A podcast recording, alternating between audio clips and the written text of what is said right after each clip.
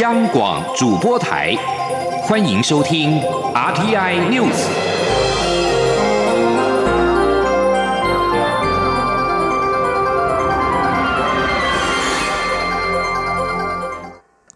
各位好，我是主播王玉伟，欢迎收听这节央广主播台提供给您的 RTI News。今天是二零二零年十一月一号，新闻首先带您关注。英国三十一号 COVID-19 武汉肺炎确诊人数突破百万。英国首相强生在晚间宣布，英格兰地区将从十一月五号开始实施禁足令，非必要商店将全数关闭，预计为期一个月，直到十二月二号解禁。由于英国的防疫政策各自为向为政，强生宣布的措施将在英格兰地区施行，苏格兰、威尔斯和北爱尔兰将思考是否跟进。英国广播公司 BBC 报道，根据最新数据，英国三十一号有两万一千九百一十五人确诊，三百二十六人死亡，整体的死亡人数为四万六千五百五十五人，确诊人数突破百万，来到一百零一万一千六百六十人。不过，由于疫情爆发初期检验并不普遍，英国实际的确诊人数预料比百万人还要更多。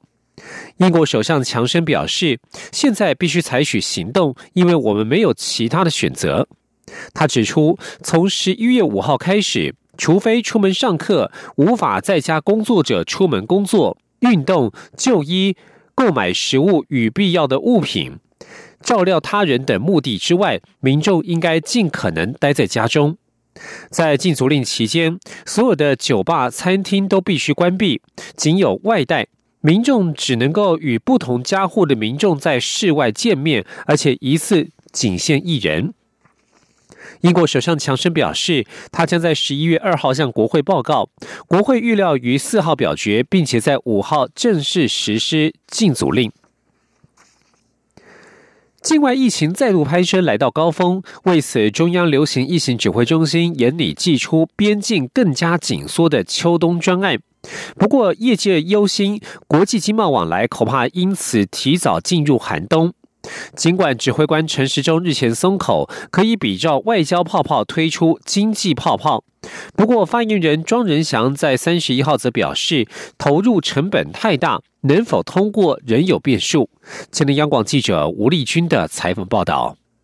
武汉肺炎境外疫情持续蔓延，迫使英国也考虑跟进德国、法国的脚步，重启封锁令。中央流行疫情指挥中心指挥官陈时中日前更透露，将祭出边境管制更加严厉的秋冬专案，引发业界忧心台湾重度依赖的国际经贸活动及商务往来，恐将提早进入寒冬。尽管陈时中日前松口，可比照。外交泡泡推出经济泡泡，事先提交好的商务活动防疫计划，让具备特定身份的商务人士入境时免隔离。三十一号又再度说明，只要符合来台必要性及动线分离等两大要件，即可让入境的时间快一点。不过，指挥中心发言人庄仁祥三十一号面对媒体关切经济泡泡，目前。前规划的具体时程，却指出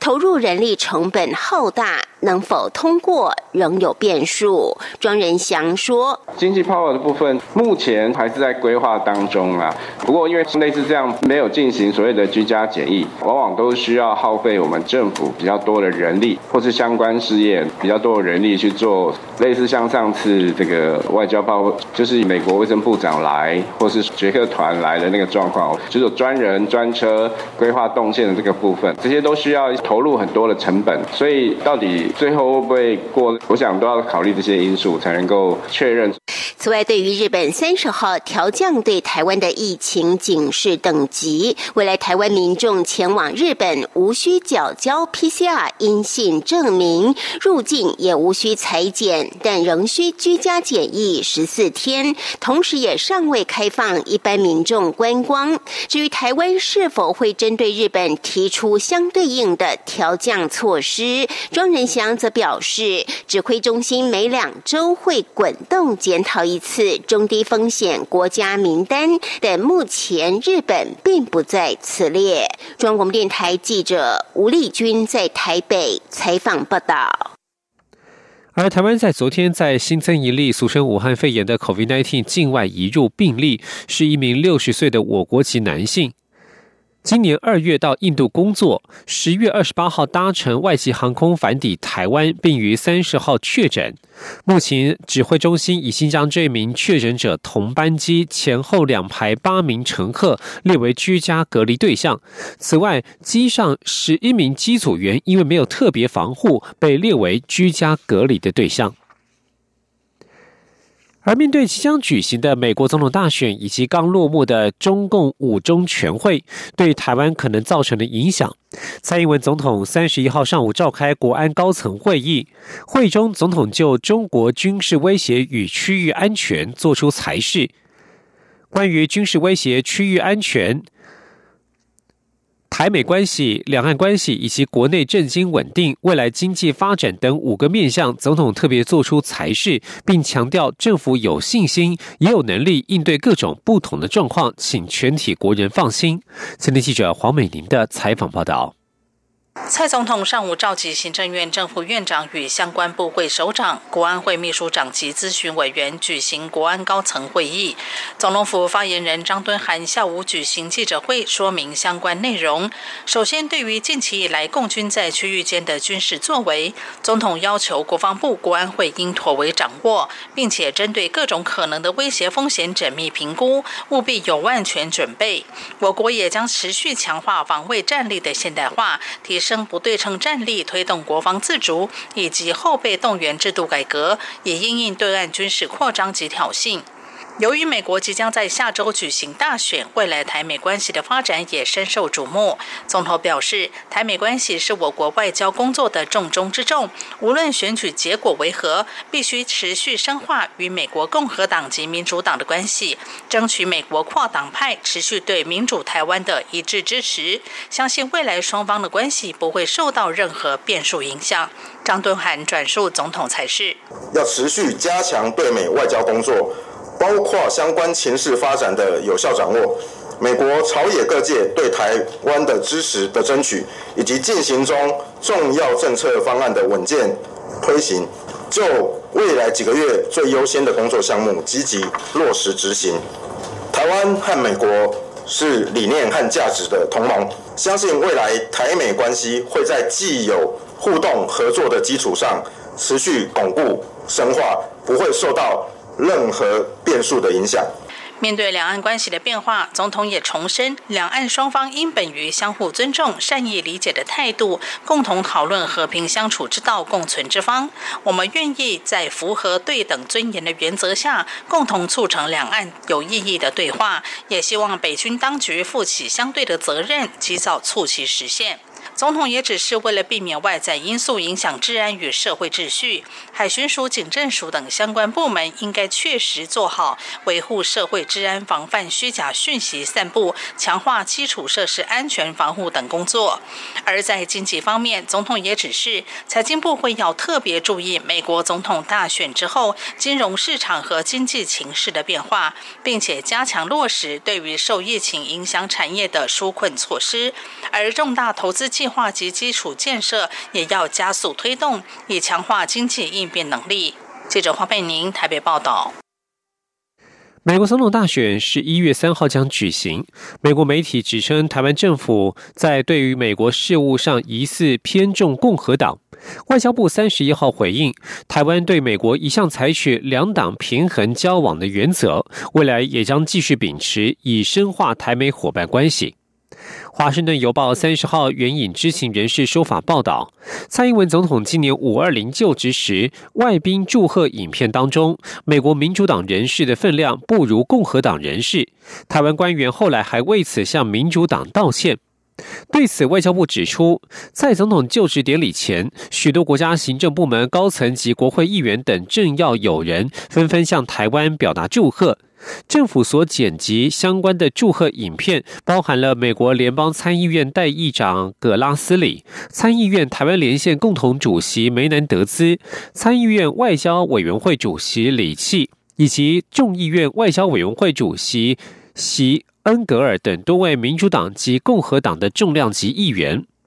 外交部表示，后来因为整体影片长度限制，各国友人发言的篇幅均经过适当的剪辑。除了行政部门高层的贺词，并未完整播放每一位政要的祝贺影片。事后也已经向各界祝贺友人充分说明。美国国会议员对此并没有任何的关切或意见。而台湾对美国一向采取两党平衡交往的原则，未来也将继续秉持这项原则，深化台美友好伙伴关系。而美国总统大选进入倒数，各国都在关注选举动态与最后结果。对台湾而言，最关切的是美国下一届政府对于中国的立场与政策。践行科大气管系教授严建发二十六号受访表示，若是川普连任，将更紧逼中国，甚至将他打趴，要求中国遵从民主普世价值；而若是拜登当选，严建发直言，中国以商为政、以民逼官的这这一套作为，很有可能会被复制到美国。前天记者王兆坤的专题采访报道。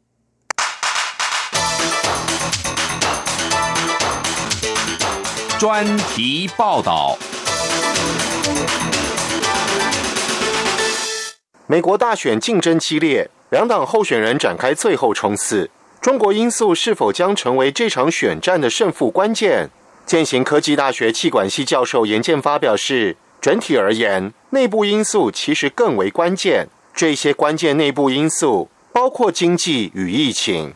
台湾智库副执行长董思琪也认为。任何选举最重要的议题都是内政，美国这次大选也不例外。疫情与经济是主要议题。先以疫情来说，虽然川普的策略是将疫情与中国连结，要求就责中国，但拜登主打川普政府防疫不力，中国因素并非主轴。董思琪说。川普要把它摆在说，呃，就是因为这个中国的问题，所以造成了现在的这个状况。那对于拜登来讲的话，那中国呃，他所造成的这些困扰和议题，他虽然不否认，但是他认为更重要的还是，呃，现在川普总统的这个防疫呢，并不是这么的有利。近来有关再生能源与赋税方面的话题，更可看出经济议题在选举中扮演的角色。董思琪强调。经济议题才是主导这个选举很重要的核心因素。虽然中国因素并未主导这次美国大选，但无论谁当选，都要面对中国日益扩张的影响力。严建发表示，若是川普连任，想要在历史留名，对中国一定会逼得更紧。他说：“因为既然打把你打到这个状况，不如把他打趴了嘛。”对美国来讲，所以打怕不是把它毁灭，而是打怕而已嘛。对中共嘛，然后逼迫你将来你要不要走跟我同的走同样的民主民主路线？因为现在打的就是这个所谓的普世价值嘛。喜文的这个核心就是普世价值。严建发指出，反中已是美国两党共识，只是方法不同。相较川普的锻炼围堵，拜登的方法则是有限度交往。因此，若是拜登当选，中国会用迂回的方式，让华府以为继续与中国交往，仍可维护美国利益。严建发说：“就类似我们讲说以商为政、以民逼官那一套作为，其实是会 copy 到美国。”回到倒数阶段的选战，拜登在多数民调仍维持领先，但董思琪表示，川普在四年前的民调也是落后，但最后是透过选举人票赢得选举。董思琪指出。四年前的民调并非失准，反而准确预测了普选票，所以民调与选举人票之间的差距是倒数阶段的观察重点。他说。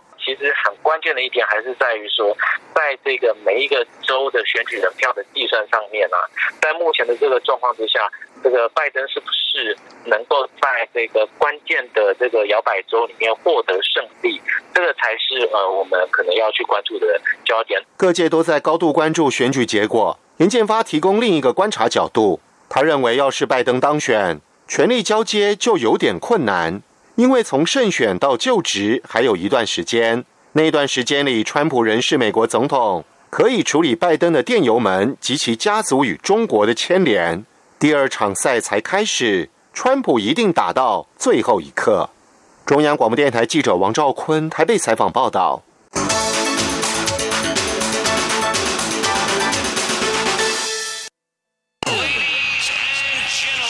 这里是中央广播电台台湾之音。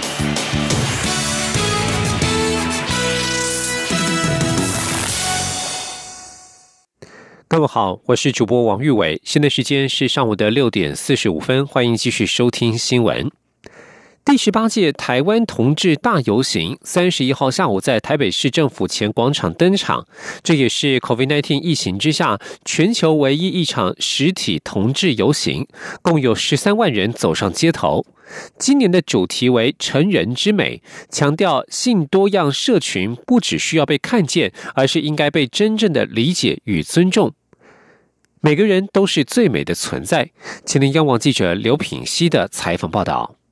一年一度的台湾同志大游行，三十一号下午在台北市政府前热闹登场。虽然受到疫情影响，今年有许多国外朋友无法到场参与，但根据主办单位统计，仍有十三万人走上街头。捷运站被挤得水泄不通，平均要等三到四班车才能进入车厢。捷运站内跟前往会场的途中，随处可见彩虹装扮的民众，也有许多外国朋友到场力挺。除了活动现场的彩红市集，市府周边也有许多摊贩贩售彩虹小物，相当热闹。游行队伍下午两点从市府前出发，分为南北两路线，共有二十三辆花车跟三台彩虹能量车，超过一百五十组企业及民间团体，还有二十个国家的驻台办事处报名参与。已数不清今年是第几度参与同志游行的陈先生表示，他与十多位朋友一起来游行。虽然社会对同志仍有不友善之处，但他认为并没有想象中那么糟。希望透过自己站上街头的力量，给这群人更多温暖。可是就今天来现场的话，就希望也是可以来增加一点人气，为那些就是生生活没有像我一样过那么顺遂的人，希望可以给他们多一点温暖，因为让他们来这边觉得说，还有很多跟自己一样的人可以来取暖那种感觉。陈小姐今年则是第三次参与游行。她说：“虽然现在同婚专法可以让同志结婚，但这并非真正的平等。同志大游行每年举办的目的，就是希望有一天大家不需要再站出来争取权益。应该要可以透过民法吧，但是现在是用专法让他们结婚，所以其实权利上面还是有很多不是真的平等的地方。虽然很多人会觉得台湾已经是就是对同性。”呃，对同志已经非常的友善，但是其实还是有很多人对这一块还是有很多不了解。就是，其实这个倡议最终的目的就是可以不用再出来倡议。主办单位邀请十二个协办团体跟 NGO 团体共同倡议性平教育、跨国同婚、共同收养、障碍者性权等议题。活动最后则在艺人安心雅的歌舞表演以及彩虹大使安普温暖的歌声中结束。由于许多外国朋友无法到场，主办单位今年也透过 Google 的协助，在 YouTube 官方频道全程直播游行过程，希望让世界各地的朋友一同感受这场成人之美。央广记者刘聘熙在台北的采访报道。第十八届台湾同志大游行三十一号台在台北市举行。包括民进党、时代力量、民众党都有党公职或立委参与，而国民党青年团也不顾党内压力，加入了游行队伍。请听央广记者刘品希的采访报道。台湾同志大游行三十一号下午在台北市政府前广场登场，除了许多性平团体、学生团体、人权团体、多家企业代表，还有多国驻台办事处共襄盛举，包括民进党、民众党、时代力量、国民党青年团各主要政党也都现身游行队伍中。民进党副秘书长林非凡与多位立委市议员等党公职人员组队参与。林非凡表示，民进党今年共有三十多位党公职报名参加，是历年人数最多的一次。他强调，去年通过的同婚专法不是平权运动的终点，台湾社会距离真正的平权还有一段距离。未来民进党会继续努力，让每个人都拥有没有歧视、能被理解的环境。他说：“从最近这一阵子，我们看到非常多的讨论，呃，其实也代表了台湾社会距离真正的平权还有一段距离，还有一个努力的空间。那所以今天我们在这边带领所有的党公职，大家在这里也是希望我们在我们的公职的身份，或是我们在我们的岗位上面，能够尽可能的推出平权，尽可能的让大家认知到这个社会上还有很多的朋友，他们期待，呃，未来他们处在一个没有歧视，而且可以被理解的环境。那我想这是今天我们参与这场游行一个最重要、最重要的意义。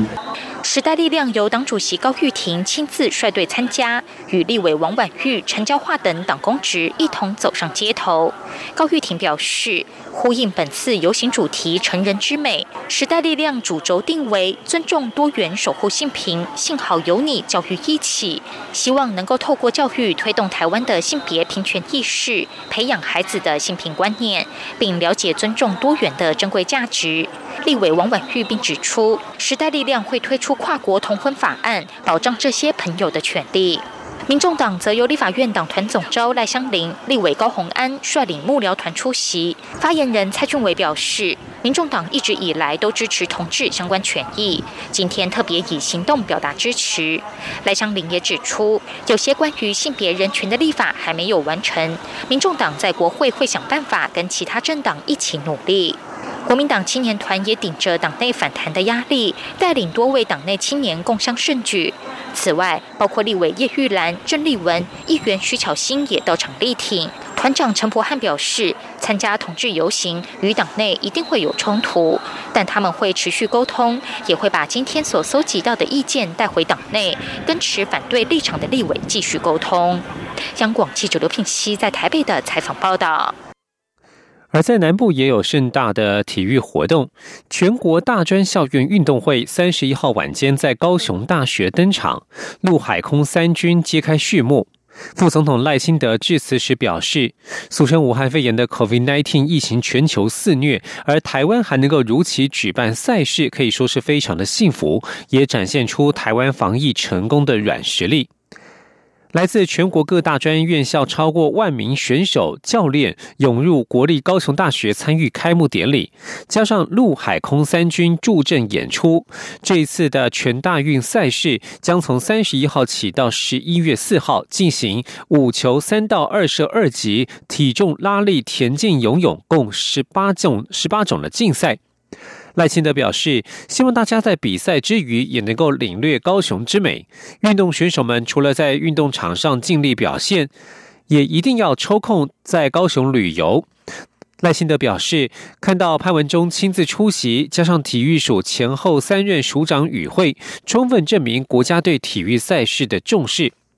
全大运赛事共有田径、游泳、体操、桌球、羽球等十八种竞赛，而其中啦啦队是首度列入其中。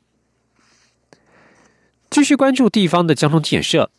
双北市积极争取捷运环状线的经营权。台北市长柯文哲三十一号表示，每个人都有本位主义，这个讨论无解，也没什么好吵。他建议由交通部长林佳龙出面协调，双方各取所需，交代的过去就可以。请听央广记者刘品熙的采访报道。近来双北市长争抢捷运环状线的经营权。台北市长柯文哲日前表示，已经向新北市长侯友谊提条件，基隆捷运跟捷运万大线两条线路让给新北经营，以此交换环状线给北市府。侯友谊三十号在议会被询时则说，新北环状线本来就是由新北市出资委托北市营建经营三年，三年到期后他就会收回来。至于万大线仍在新建中，万大线大部分的站点都在新北市境内，本来就会由新北市经营。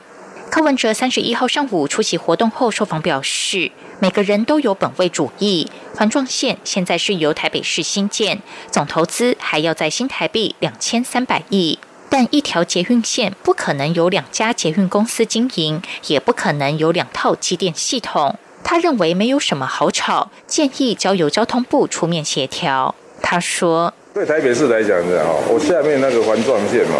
总投资还要在两千三百亿，对不对？我也不可能，我讲过嘛，环状线不可能有两家捷运公司来经营，也不可能有两套机电系统，所以这个一定，啊，这个这个讨论无解的，这个我建议还是请林佳龙部长出来哈，就大家协调，总是这个没有什么好吵的，就是大家一个协调，啊，就各取所需，啊，一个平衡，大家的交代的过去，啊，这样就可以。柯文哲说：“既然基隆轻轨都可以讨论，其他交通线也一样可以讨论。北市已经有发文给交通部，通常交通部会先派次长到两边沟通，等双方差不多有共识后，再进行后续讨论。”央广记者刘聘熙在台北的采访报道。继续关注司法焦点。一名马来西亚籍长荣大学的女学生在台湾遇害身亡。行政院发言人丁仪明三十一号表示，行政院长苏贞昌代表政府向被害学生家属表达歉意，并指示内政部长徐国勇与警政署长陈嘉欣南下处理后续事宜。丁一鸣表示，苏贞昌除了代表政府向被害学生家属致歉，也要求相关部会就治安作为、学生通勤路线安全提出改善，并协助被害学生家属来台处理后事。而总统府发言人张敦涵也转述指出，蔡总统也向学生家属及马国人民表示最深的哀悼与歉意，也请政府单位全力协助家属办理后续事宜。总统强调，发生这一起不幸事件伤害国家形象，台湾应该彻底检讨，确保不会再发生。总统府发言人张敦涵转述表示：“对于马来西亚的学生在我国受害，总统也向学生的家属、马来西亚国家的人民表达自身的歉意。总统认为。”台湾应该是最友善、安全的国度。发生这样的不幸事件，不仅对台湾的国际形象有莫大的伤害，更代表我们在社会安全的维护上出现了漏洞，必须彻底检讨，确保这样的不幸不再发生。另外，针对昨日前在土耳其爱琴海地区发生强烈地震，蔡英文总统除了指示外交部尽速了解侨民的安全情形，也请外交部转达他与台湾人民对于土耳其人民的关切与慰问，希望受灾地区能够早日复原。台湾也愿意提供各项可能的协助。希腊爱琴海三十号发生规模七点零强震，重创土耳其三第三大城伊兹米尔。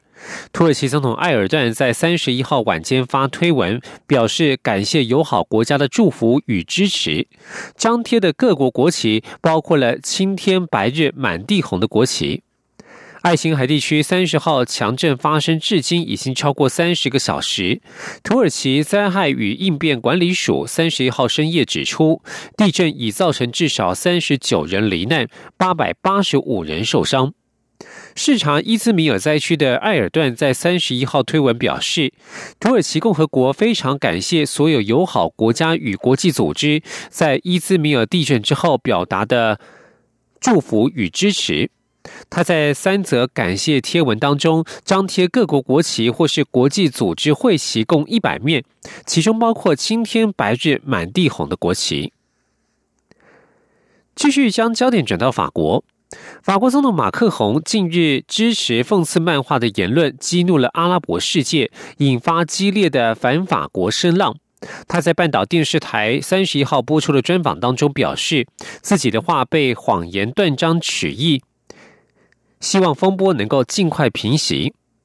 长达五十五分钟的专访当中，马克宏首先指出，即使法国也曾经经历过恐怖攻击，但这是国际上首次出现如此强烈的反法国声浪。这一切都是因为许多误会而来，他希望借此能够澄清。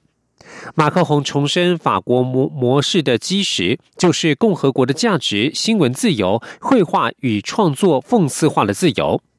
马克宏表示，他了解人们可能会被这些讽刺话给吓到，但是他永远无法接受用它来将暴力合理化。